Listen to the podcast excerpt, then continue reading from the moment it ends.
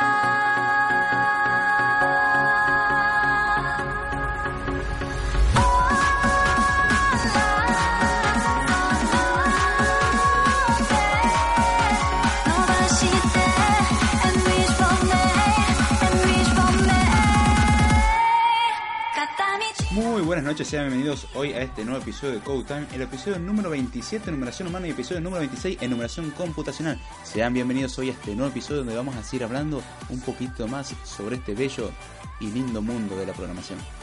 Hoy vamos a continuar como fue el pedido de la semana pasada, o mejor dicho, la encuesta. Ustedes eligieron y votaron por continuar con el tema de sistema de archivos, de lo cual hay bastante para hablar y espero que les guste. Vamos a seguir utilizando esta temática y me gusta que ustedes vayan eligiendo sobre los temas a hablar. Y la verdad es lindo porque se le da algo de democracia al asunto y se permite una mejor interacción. Pero como siempre digo, se admiten recomendaciones vía privado, vía Twitter, vía las redes sociales, vía como se les cante. Así que espero que les guste el episodio y hoy vamos a hablar un poquitito más sobre los sistemas de archivos, pero no sin antes saludar a la gente que se está incorporando acá al chat. Saludamos a Damián Tiscornia, el propietario desde la Barra Bell, donde entran dos y pagan tres. Un excelente podcast de tecnología donde yo también de vez en cuando soy partícipe. Cuando digo de vez en cuando, es como que prácticamente siempre. Así que somos parte de la barra y la pasamos muy lindo hablando de tecnología y riéndonos un poco. Saludamos acá a Rubén Castillo, también nuestro compañero que está los viernes en la barra Bell hablando un poco de programación. También desde un punto de vista un poco más humano, porque hablamos sobre temas de programación y tecnología y damos un poco nuestras opiniones, debatimos, la pasamos muy bien. ¿Qué tal Rubén? ¿Cómo estás? ¿Qué tal Dami? ¿Cómo están? Y espero que la pasen muy bien y disfruten del programa porque esa es la intención. Así que vamos a dar comienzo al podcast y esperar que se vayan incluyendo más personas y que la pasen lindo porque acá estamos para pasarla bien y aprender en el proceso. Y si lo hacemos así, por Dios, hagamos fiesta que logramos el objetivo. Así que bien, vamos a comenzar, no sin antes dar un, retomar un poco los temas que vimos la semana pasada. En sí estuvimos viendo lo que era un sistema de archivo, que era lo que nos permitía convertir ese conjunto de bytes y de bits que tenemos en las memorias en algo de información útil y comprensible para los seres humanos, mediante una abstracción a la cual nosotros conocemos y trabajamos todo el tiempo llamada archivo. En sí, estuvimos viendo eh, más que nada o enfocado a los archivos, que cuando uno trabaja con los archivos hay que abrirlos en principio para poder empezar a trabajarlos. Y cuando lo abres se crean descriptores o se crean entradas en una tabla llamada la tabla de archivos abiertos, que están tanto en los procesos que generan o abren el archivo, como en lo que sería el sistema operativo, cada uno con sus propios propósitos, vimos cuáles eran, si les interesa la verdad les recomiendo que pasen por el episodio anterior que estuvo muy bueno. Y después estuvimos hablando un poquitito sobre lo que eran eh, la identificación de los tipos o cómo hacía básicamente el sistema operativo o los programas para saber con qué se abren los eh, archivos o cómo funcionan los archivos en sí. No sin antes vamos a saludar acá a nuestro amigo Eduardo Zavala. Ya llegué, ya me fui. Estoy con los datos y esta cosa jode y jode con mensajes. Bien Edu, ¿cómo estás? Espero que estés muy bien y no pasa nada. Un abrazo grande y cuídate, che. Así que vamos a seguir hablando acá un poquitito. Está en... Ah, sí. En lo que eran la forma de identificar los tipos de archivos. Que uno en principio pensaría, bien, todos los archivos tienen una extensión. Uno puede ver la extensión, generalmente en, en algunos sistemas está oculto, pero puede setearlo para que se vea. Entonces tenemos lo que son las extensiones y uno diría, bien, nosotros nos manejamos con las extensiones, lo cual es cierto, en la mayoría de los casos trabajamos con extensiones, pero hay veces que no lo hacemos. Y la desventaja de las extensiones en sí era que si vos las cambiabas por una que no correspondía, por decir así, un archivo, un punto PDF, un PDF en sí, le cambié la extensión por decir así a un MP3, no es que ahora vas a poder reproducirlo en el reproductor de audio, porque el reproductor de audio está pensado para que justamente pueda decodificar información de un archivo de audio, mientras que un lector de PDF solamente procesa PDF, vos le pasas un MP3 y como que no te sabe qué hacer con eso. Entonces la idea es que uno cambiaba la extensión y básicamente podía arruinar lo que es la apertura del archivo, no de manera permanente, porque volviendo a poner la extensión original se arreglaba todo, pero tenía esa gran, la gran desventaja. Tenemos lo que eran los números mágicos, que ahí es donde todos dicen, para un momentito, ¿qué te tomaste? No, no es que me haya tomado nada, los números mágicos son un, un método y tienen ese nombre básicamente, que es agregar unos caracteres o números extras al principio de un archivo, antes del contenido, y que cuando uno lee eso, permite identificar el tipo de archivo. Por ejemplo, un punto XML tiene un doctype.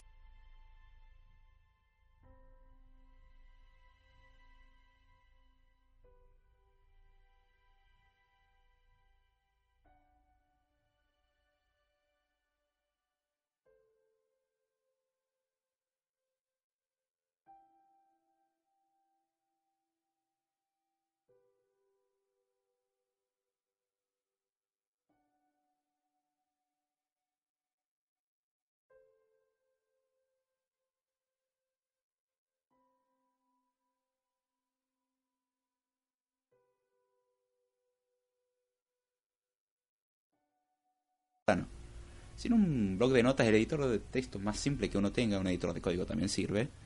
Y cambia valores principales. En los binarios pasa algo curioso. En los binarios, por decir así, un binario compilado para trabajar o ejecutar en una computadora, está el defecto importante de que hay muchas eh, expresiones hechas en bytes que no pertenecen a lo que son cosas entendibles para el ser humano, son caracteres inválidos para el ser humano y no puede abrirlo, muestra un montón de caracteres que uno diría esto es aleatorio o esto es basura, cuando en realidad es un binario, la idea es que no sea un archivo de texto y eso es lo que estuvimos viendo ya en podcasts anteriores.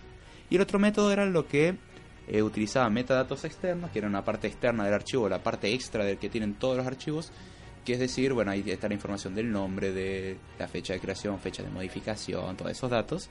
Y uno de los datos que se podía tener era justamente el tipo de programa o tipo de documento con lo que se trabajaba. Y ya con eso más o menos finalizamos lo que es el repaso y vamos a dar la bienvenida acá a Gabriel Carbone o el propietario del podcast Movimiento I como figura acá en el chat. Un excelente podcast de lo que es el mundo de Android.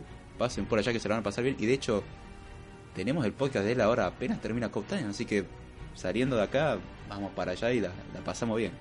Vamos ahí que nos divertimos un ratito y hablamos un poquitito de Android que ahí se la pasa muy lindo.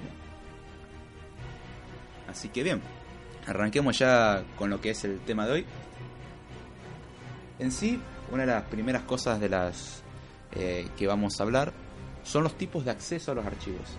En sí es algo que vimos cuando trabajábamos con lo que era la RAM, pero no está mal repasarlo, porque también en base a eso podemos ver cómo funcionan distintos modelos que tenemos en las computadoras hoy en día y que los manejan los sistemas archivos. Son un montón de cosas que son abstractas y que no nos interesan si uno es un usuario común. Pero si uno va a bajo nivel o enfocándose más en lo que es este mundo, le conviene aprender. En sí tenemos lo que es un acceso secuencial. Tal como dice el nombre, es secuencial, se hace en orden. Para entenderlo mejor, el típico ejemplo o la forma más simple de verlo es un cassette. Un cassette tanto de video como un cassette de audio. Vamos a ser más simples con un cassette de audio porque es algo que eh, se manejó y se hay incluso gente que lo sigue usando, así que es totalmente útil y un excelente ejemplo. Uno cuando grababa varias canciones en un cassette no podía saltar de una canción a otra. Por ejemplo, si tenías tres canciones, o pongámosle un ejemplo más creíble, seis canciones, en uno de los lados del cassette tenías 30 minutos para grabar, seis canciones, bien. Teniendo esas seis canciones, va todo muy lindo. Pero vos grabás una, seguida la otra, seguida la otra, seguida la otra. Ahora yo quiero escuchar la tercera canción. ¿Cuál es el problema? Yo no sé en qué punto. ¿Qué es lo que se hacía para esas cosas? Se hacían marcas en el cassette, uno veía el rollo y decía, bueno, más o menos a esta altura está tal canción, más o menos a esta altura, pero uno podía dar un salto desde el principio del cassette hasta el punto exacto donde arranca la canción sin escucharlo. O sin adelantar y bueno, tener justo la suerte que paraste en el momento indicado. Pero eso no pasa, entonces vos tenías que ir escuchando de aparte el cassette y decir, bueno, a ver, todavía no, todavía sigue la canción vieja, vamos, seguimos adelantando un poco más, no, todavía no llegamos, uy, no, ahora nos pasamos, estamos en la mitad de la canción ya nos pasamos de la canción. Había que volver para atrás. Entonces es un acceso secuencial, es decir, tenés que ir en orden sí o sí. Uno de los tipos de acceso, y que de hecho fue, fue de los primeros, porque las primeras computadoras, hoy en día estamos acostumbrados a lo que son discos rígidos, que puedes tener un acceso prácticamente aleatorio, pero principalmente trabajaban con cassettes o con disquetes.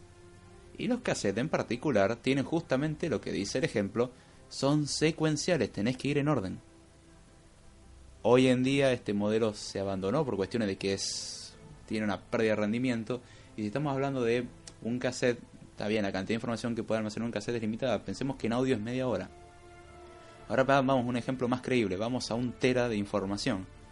Queremos ir a un punto de un archivo, nosotros abrimos un archivo que pesa un tera y uno dirá, wow, ¿y qué archivo pesa un tera? Y podés tener archivos que pesan un tera. Tenés un programa que se encarga de recopilar información, vos no lo hiciste bien, guardás toda la información en un archivo de texto plano, por decir un TXT, o tenés un archivo de TXT lo suficientemente largo, y vos tendrías que recorrer ese tera de información. Por ejemplo, yo quiero agarrar el final de archivo, y si lo recorrieras de manera secuencial, te tenés que comer prácticamente un terabyte de información para poder llegar a 10 bytes que querías sacar. Vemos que no es lo óptimo, y así es como surge lo que es el acceso aleatorio. El acceso aleatorio se lo utiliza por incrementar velocidades, los discos rígidos lo utilizan hoy en día y los sistemas de archivos también lo utilizan hoy en día.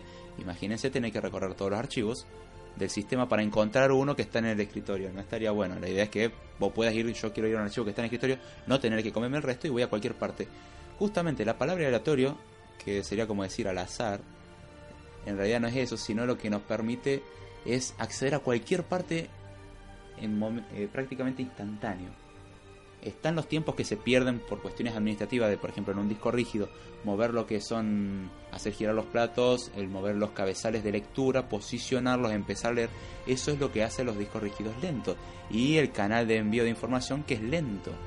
Está bien, supongamos que trabajamos con un SATA, con un SATA 3. Tiene una velocidad de transferencia aceptable, pero vamos a la velocidad que tiene un procesador y es como mucho más rápido. Entonces no es lo mismo.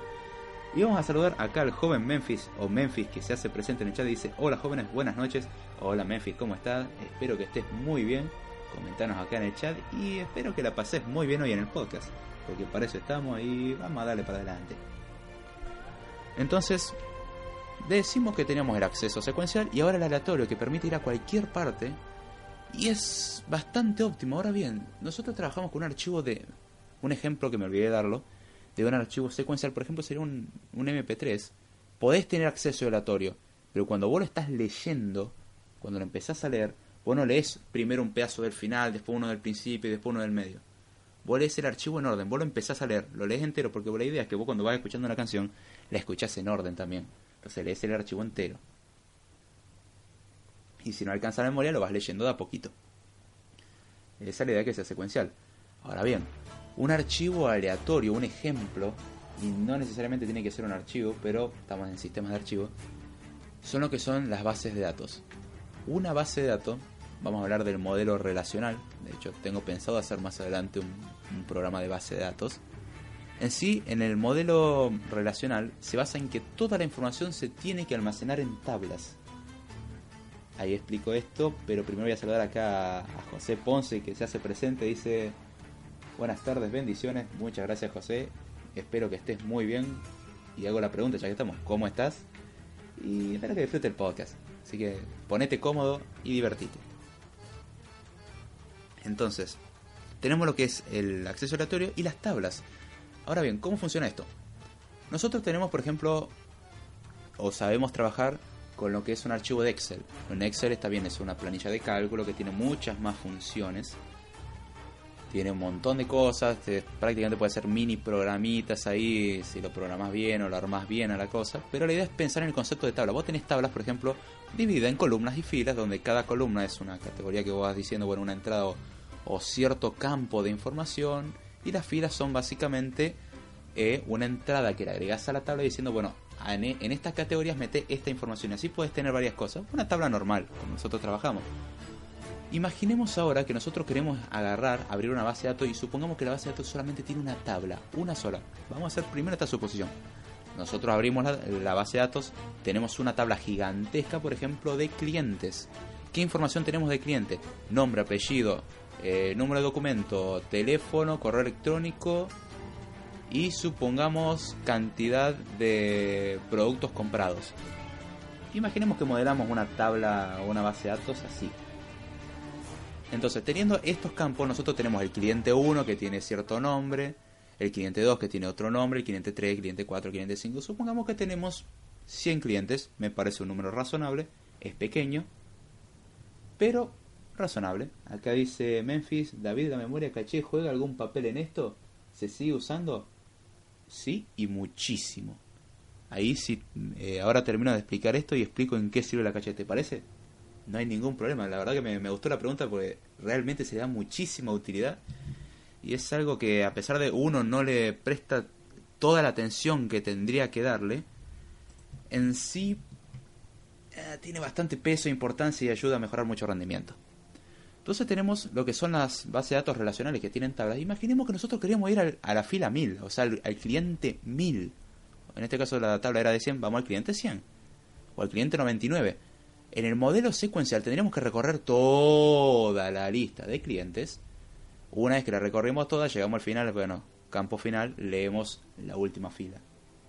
De efecto de esto, ya dijimos, es lento, no queremos recorrer. Ahora imaginemos que la base de datos tiene un millón. Ahora, cuando nosotros vamos a buscar a alguien, no necesariamente sabemos en qué posición está. Y eso es un problema. Entonces, imaginemos que ahora tenemos que eh, buscar a alguien y tendríamos que recorrer todo y ahí tendríamos que hacerlo secuencial. Está bien. Ahora, imaginemos que nosotros sabemos en qué posición está, porque le dimos la información, yo quiero el cliente 100. Supongamos que la vamos agregando en orden de llegada de los clientes, entonces yo quiero saber quién es el último cliente que registré. El último cliente va a estar abajo de toda la tabla. No quiero comerme la tabla si la tabla tiene un millón de campos. Eh, un millón de filas, perdón. Entonces tenemos muchísimo. El acceso aleatorio, yo diría, bueno, anda a la fila 1000, listo. Funciona. O a la fila un millón, funciona. Es, es simple, es, es rápido. Justamente la idea es que vos puedas acceder a cualquier parte de manera inmediata. Entonces, con esto vos podrías realizar muchas tareas y en esto aceleras mucho el proceso. Y las tablas lo pueden hacer por el hecho de que se saben los tamaños que tiene cada campo, se sabe un montón de información y en base a eso se puede hacer el cálculo diciendo, a ver, yo quiero ir a la fila 100. Sabemos que cada fila lo sumo o siempre va a ocupar, digamos, 100 bytes, por decir un número cualquiera. Entonces, a ver, si son 100 bytes, yo quiero ir a, en este archivo gigante, tengo que ir a la fila 100. Entonces tengo que hacer 100 por 100. Pues son 100 bytes por cada fila, voy a ir a la posición 100 por 100, que son 10.000. Bien, voy a la posición 10.000 al- o al byte 10.000 y a partir de acá tengo que leer una fila. Y eso ya es una forma. Y me diría, pará, y ahí te metiste mucho con toqueteo de disco rígido o toqueteo de direcciones. Pero básicamente funcionan así. La base de datos son mucha programación y lógica por debajo, que vos lo que ves es una tabla bonita. Pero la forma en que se almacena no es como una tabla, se almacena como un conjunto de datos todos secuenciales. Que después, si vos accedes con índices y con ciertos algoritmos y con ciertos motores de búsqueda y con los administradores de base de datos, para eso sirven los administradores de base de datos o los motores de base de datos, que vos lo que le decís, yo quiero esta información, agarra el archivo y sabe cómo procesarlo. Entonces ya vimos que teníamos lo secuencial, lo aleatorio, en este caso con modelos relacionales. Y en sí tenemos lo que es eh, el acceso relativo a índice. ¿Sí? Y el acceso relativo a índice ahí es donde nos empezamos eh, a mezclar. Acá es donde empieza a mezclar eh, un poco lo que es lo secuencial con lo aleatorio. ¿Y cómo es esto? Este modelo lo emplea mucho lo que son las bases de datos no relacionales, donde no todo es una tabla. En una base de datos relacional, toda la información la tenés que meter en tablas, no te queda otra. Una tabla, dos tablas, 500 tablas, un millón de tablas, no importa las que sean, son tablas. Pero yo quiero que una tabla tenga una tabla. No. A lo sumo puedes tener una referencia y decir, bueno, esta información está en tal tabla, en tal campo. Y vos tendrías que ahora ir a esa nueva tabla, en ese campo y buscar esa información. Con lo cual, eso es, mm, es el modelo que se utiliza y uno dirá, uy, pero qué feo. Bien diseñado una base de datos, funciona bien. Ahora bien, hay otro modelo que es el no SQL o el no SQL, también, o también conocido como modelo no relacional, el cual se basa en no tener eh, necesariamente tablas, sino que vos tenés un, podés pensar lo que en principio tenés una tabla, pero dentro del campo, o sea, dentro de un, en una fila, dado una fila y una columna, o sea, en un campo en, particular, puedes tener otra tabla. Y dentro de esa tabla poder tener tablas y tablas y tablas y empezar a anidar. Y uno diría, che, eso está mejor. Sí, pero hay un problema. El modelo relacional te da la ventaja de regularidad. Vos sabés siempre, por ejemplo, vos cuando diseñas la base de datos, tenés que decir qué tipo de dato va a ir en cada columna. En la columna nombre va a ir un tipo, vamos a decir varchar, que es el nombre que tiene, que es básicamente decir eh, un tipo texto. En el cantidad de productos no es un tipo texto, es un tipo número. Entonces vos podés hacer cálculos de cuánto espacio ocupan y saber qué es. Ahora, cuando vos podés llegar a tener la posibilidad de tener una tabla dentro, dije que podés, no necesariamente se cumple. Entonces, como no necesariamente se cumple, puede haber una tabla, puede haber una cadena de texto, puede haber un número. Y es como, ¿y cómo calculamos? Porque antes podíamos calcular posiciones en base a que todo era cumplía una regularidad y está todo lindo. Eh, entonces, vamos al modelo no relacional en el cual no tenés eso. Puedes tener tablas dentro de tablas, tenés una irregularidad. Entonces, puedes pensar, la primera columna ocupa 10 bytes, como ocupaba en la tabla anterior. Ahora, la segunda columna puede ocupar un giga. Porque son tablas dentro de tablas, dentro de tablas, dentro de tablas. La tercera eh, persona, perdona, fila, no columna. La tercera fila eh, puede tener eh, 150 bytes. La cuarta tiene otra vez, un, ahora tiene un giga y medio. Y así, entonces tenés una irregularidad que no podés hacer cálculo. Yo quiero ir a la última. ¿Y cómo haces para solucionar esto? Es un problema bastante grave. Acá saludamos a Víctor Ruiz que dice, como siempre, muy interesante. Gracias Víctor, espero que te guste y, y bienvenido y ponete cómodo en el podcast, che. Entonces, ¿cómo solucionamos estos problemas? En sí lo que se tiene en el archivo, una parte que siempre se lee, una parte secuencial que siempre se la trata de tener en memoria en lo posible, y una parte que se le da acceso aleatorio. ¿Cómo funciona esto? Nosotros vamos a tener como sería el diseño de una tabla estándar, ¿sí?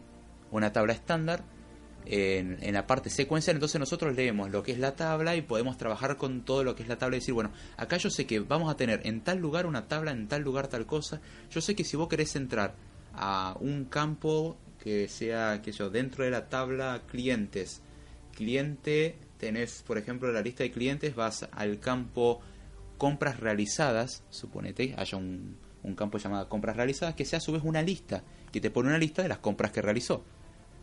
Entonces tenemos dentro de un campo, en vez de tener la cantidad de compras que hizo, sino las compras que hizo, que es una lista. En el modelo relacional no podemos hacer eso porque no se pueden tener listas o no se deben de tener listas en un campo. Se deben tener solamente valores simples. A lo sumo una referencia a otra tabla, pero no puede haber tabla. Se puede decir, bueno, en tal tabla anda a buscarlo allá. No puede haber una tabla ahí. Y acá estamos diciendo que estamos metiendo una lista. Ahora bien, la lista dijimos que tenía compras. Ahora una compra no es solamente el producto. Vos querés saber el número de serie del producto, vos querés saber cuándo se hizo la compra.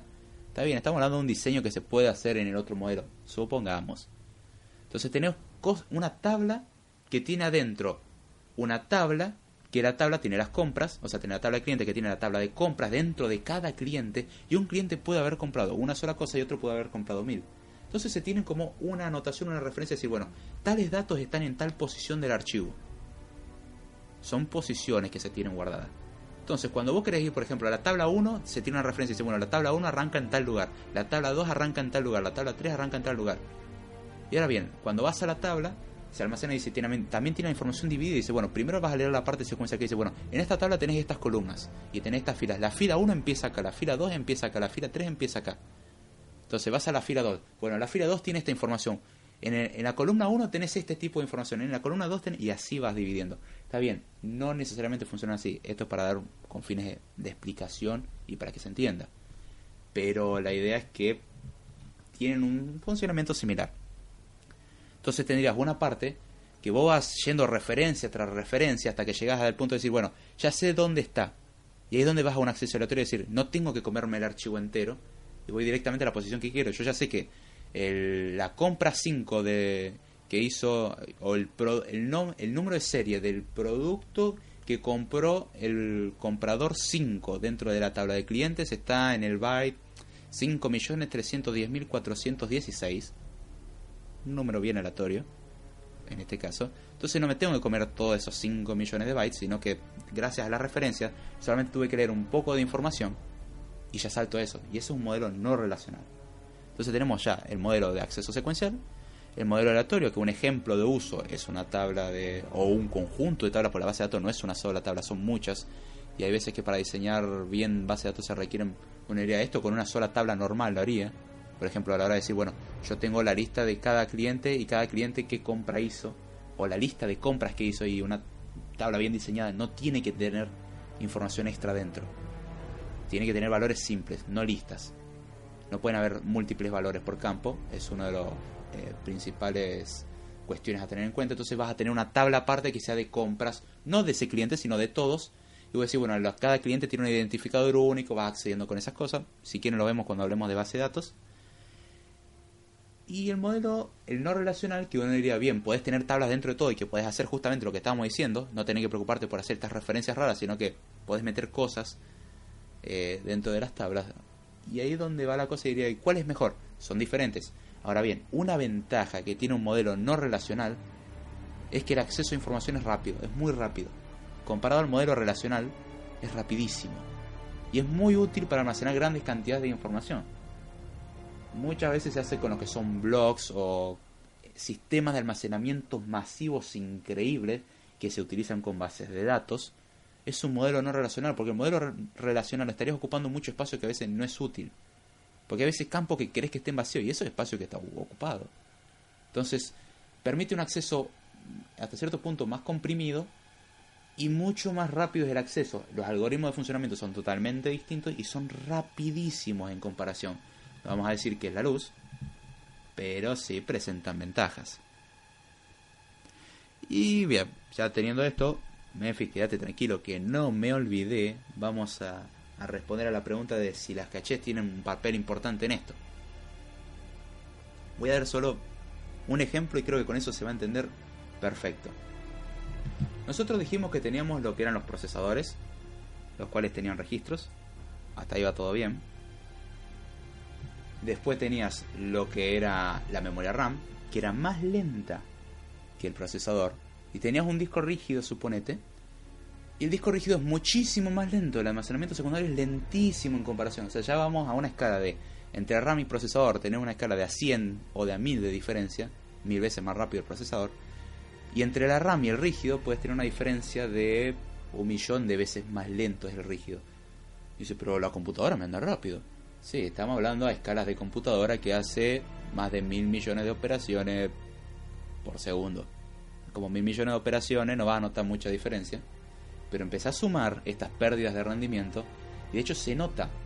Cuando yo te digo a vos, agarra eh, un programa que estaba abierto y lo volvés a abrir, se abre enseguida, está en memoria. El, el sistema no lo sacó de memoria, sigue en memoria. Vos cuando estás usando un programa no es lento. Cuando abriste un archivo ya está abierto, generalmente no tiene que recurrir al disco rígido, sino que ya lo tiene en memoria RAM. Entonces, ¿qué hace el sistema? Los sistemas operativos en sí y los programas en sí para trabajar, trabaja con lo que es el procesador y la memoria RAM. El disco rígido no existe. Y ahí es cuando salta mucho la lluvia y dice, no, pero ¿cómo decía eso? Bueno, para, tranquilo. Baje el cuchillo, amigo, y escuche. En sí, no puede trabajar con el disco rígido directamente. El sistema operativo puede. Lo que hace es llevar a la, a la memoria. Un programa no puede decir, bueno, yo necesito el rígido. El programa le pide al sistema y el sistema se encarga de. Entonces uno, toda la información con la que va a trabajar, incluso los archivos abiertos, se cargan en memoria. Aunque esté el archivo en disco rígido, que es donde lo vamos a almacenar, la idea es en el rígido, solamente tener cosas que va a guardar a largo plazo. Ahora, mientras vos estás trabajando, no es algo a largo plazo. Mientras estás trabajando, vos podés descartar cambios, podés guardar, podés modificar. Puedes tener una lista de cambios. Imagínate vos un archivo. Vos abrís un archivo que pesa un giga. Le haces un cambio. Entonces guardo los cambios que le hice. También lo estoy guardando en el disco rígido. Ahora imagínate que le hago otro cambio, y le hago otro cambio, y le hago otro cambio, y le hago otro. Y por cada cambio que hago, todavía no lo guardé. ¿eh? Cada cambio que hago, lo guardo en el disco rígido. Primero, no lo guardarías en el mismo lugar que el otro. Porque si guardás en el mismo lugar que el otro, estarías sobreescribiendo información y vos podrías decir, pucha, che, no me interesa tener todos estos cambios. Cerrar y no guardar nada. Y habría que volver todo atrás. Entonces tendrías que tener el archivo duplicado o en su defecto, por cuestiones de que sea más óptimo, decir solamente los cambios que hay que hacer. Entonces se puede calcular el estado nuevo del archivo. Ahora bien, estás diciendo que vas a tener en un punto, puede que tengas un giga extra ocupado, y eso no es bueno. Por algo que solamente es temporal y puede que no lo uses más. ¿Qué se hace? En la RAM se cargan los archivos, se modifican en RAM, se tienen todos los cambios que se hagan en RAM, y cuando se guarda, bueno, se guarda el archivo y cerrás el editor o lo que sea, que no quede ese historial de decir, bueno, se hicieron estos cambios, y se vacía la memoria, y listo, te olvidas del problema. El almacenamiento secundario nunca se enteró de esto. El almacenamiento secundario se entera cuando vos guardás. Entonces ahí tenemos un ejemplo de la RAM. Ahí tenemos cómo la RAM pasa, eh, cómo se pasan cosas del, rígido a la RAM y eso pasa todo el tiempo. De hecho, empezar a un programa que empieza a llenar RAM también recorre al hecho de llevar cosas al disco rígido, decir, bueno, temporalmente guárdamelo acá, que acá ya no me queda lugar. O programas que no usa lo guarda en rígido porque dice, bueno, esto no lo uso y otro programa podría usar este espacio. Entonces, ¿en qué sirve una caché acá? Bueno, nosotros dijimos que habían estas diferencias, y esto que por ejemplo se llama el cuello botella de von Neumann, que es lo que pasa la diferencia entre el procesador, la velocidad del procesador y los registros del procesador, y el resto de la máquina. Estamos hablando de que del rígido a la RAM tenemos un millón de veces de, de diferencia, y de la RAM al procesador podemos llegar a tener mil. Estamos hablando de mil millones de veces más lento es un rígido, número promedio, que el procesador. Es lentísimo. Entonces el procesador, lo, idóneo sería que esté todo el tiempo trabajando y pueda procesar, pero no puede hacerlo. Porque tiene que esperar a que yo te pido un al rígido, dame un archivo. No es instantáneo. El- tiene que, tenés que ir al rígido, buscar dónde está el archivo. Primero el rígido, a ver dónde está el archivo en el sistema de archivos. El sistema de archivos dice, bueno, el archivo está en tal punto. Bien, vas a ese punto del rígido. Empezás a leer el archivo. El archivo se carga en RAM. Bien. Y hasta ahí ya estamos viendo que estamos perdiendo tiempo, porque dijimos que el rígido era mil- un millón de veces más lento. Si fuese la misma velocidad que el procesador, se hace todo en un solo paso, no hay problema. Estamos hablando de un millón de veces más lento. Eh, perdón, mil millones de veces más lento, no. Estamos perdiendo algo de rendimiento. Entonces, ahí es cuando los programas se quedan esperando a ver, abriendo el archivo. El usuario no lo nota porque se hace tan rápido y se hacen tantos cambios de contexto que es imperceptible. Pero vos notás cuando estás abriendo un archivo que, por ejemplo, con el programita demora un poco. Y eso porque está demandando al rígido. Si el rígido fuera de acceso directo e inmediato, no tendría esa pérdida. Tiene un acceso rápido. Para el, ser humano es rápido. Para la máquina es lento. ¿Qué se hace para mejorar esto? Nosotros imaginemos ahora, olvidándonos un poquitito del rígido, que tenemos la RAM. Tenemos la RAM, está todo muy bien. Cargamos los archivos en RAM. Ahora, cuando nosotros tenemos que trabajar con esa información, con la información de la RAM, no se trabaja generalmente con la RAM. O se puede, pero es lento. ¿Qué se hace? Se lo lleva a procesador. Los procesadores tienen los registros, porque cuando haces operaciones no lo haces sobre la RAM, lo haces sobre los registros del procesador. Bien.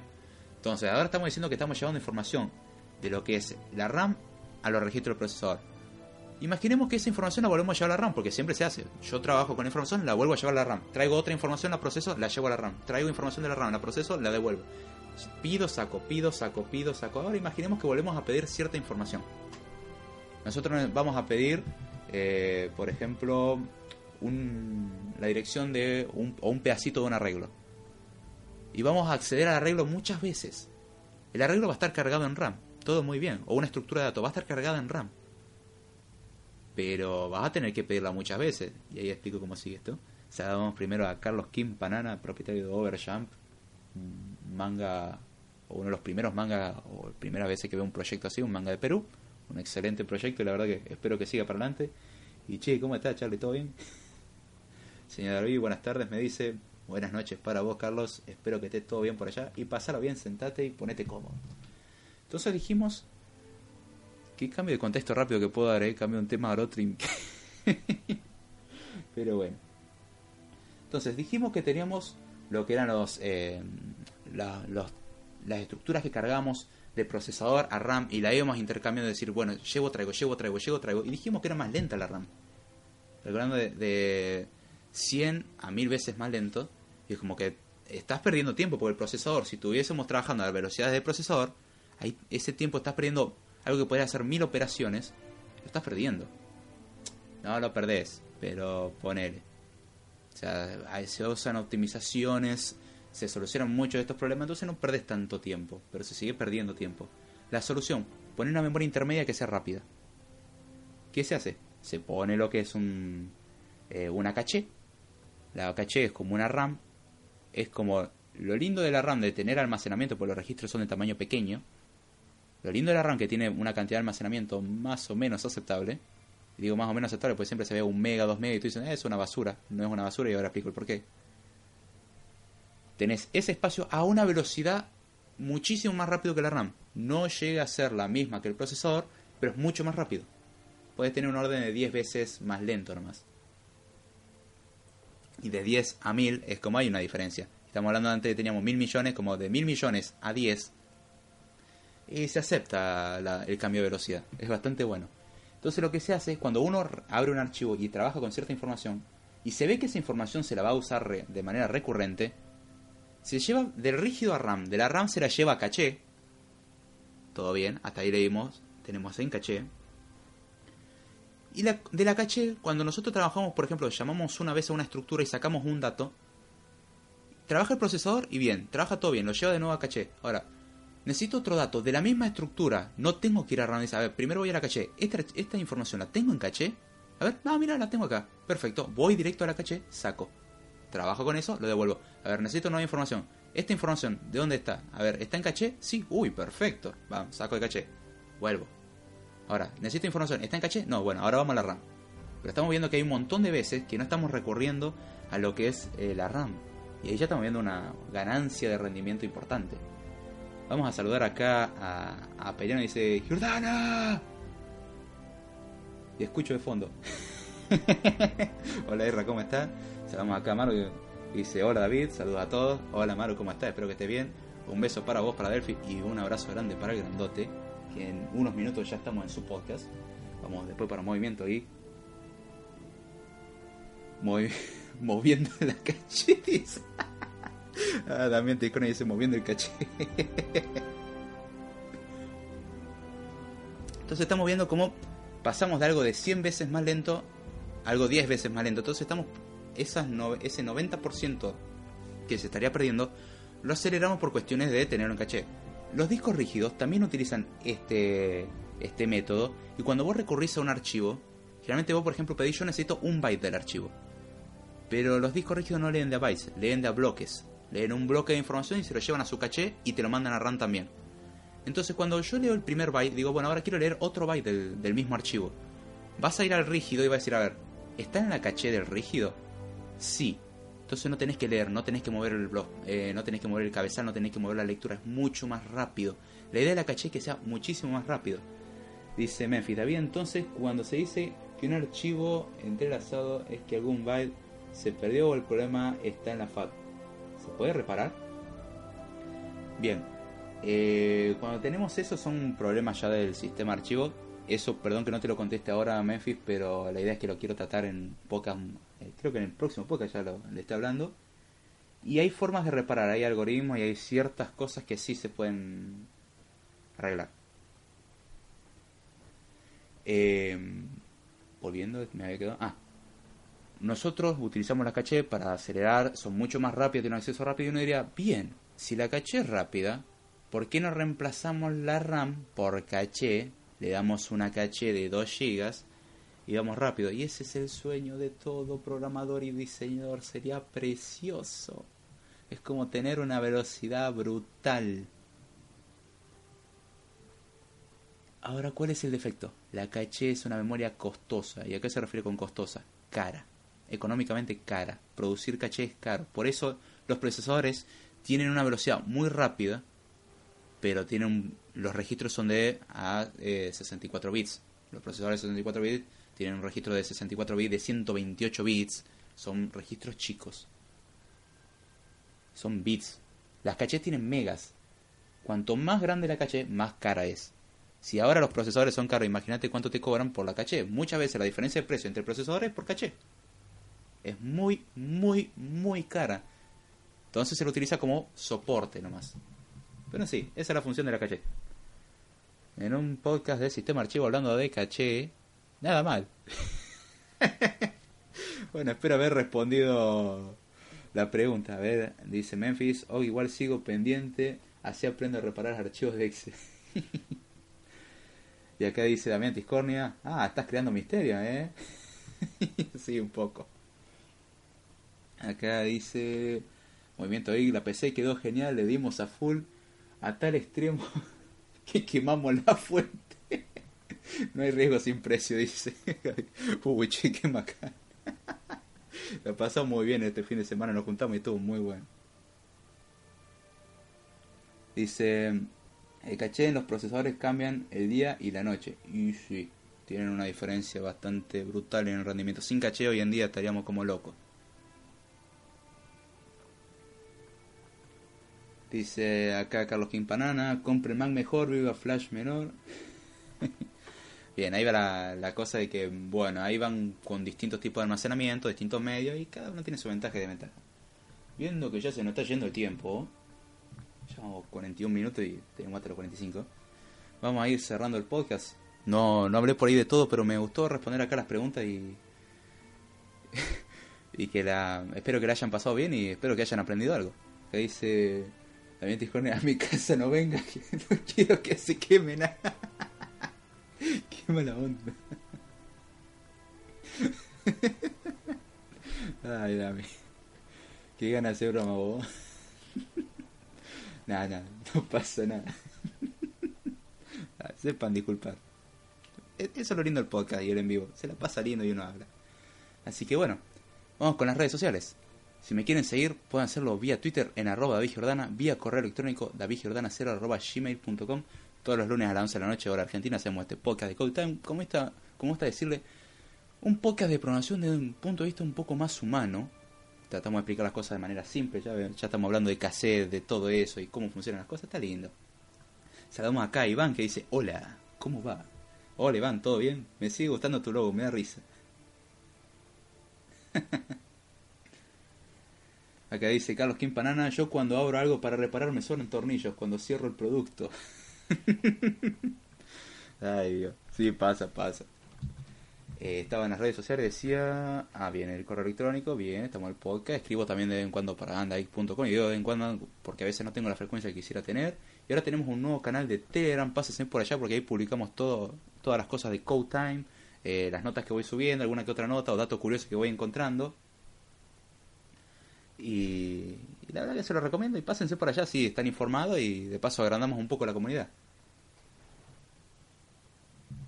Entonces, ya teniendo todo eso, la verdad que tengo que agradecerle a la gente que entró hoy al podcast. Le doy muchísimas gracias a lo que es Damián Tiscornia, a Memphis, o al joven Memphis, como me gusta decirle, que hizo una pregunta interesante, la respondimos y espero que esté satisfecho con la respuesta. Y si no, vamos a volver a explicar.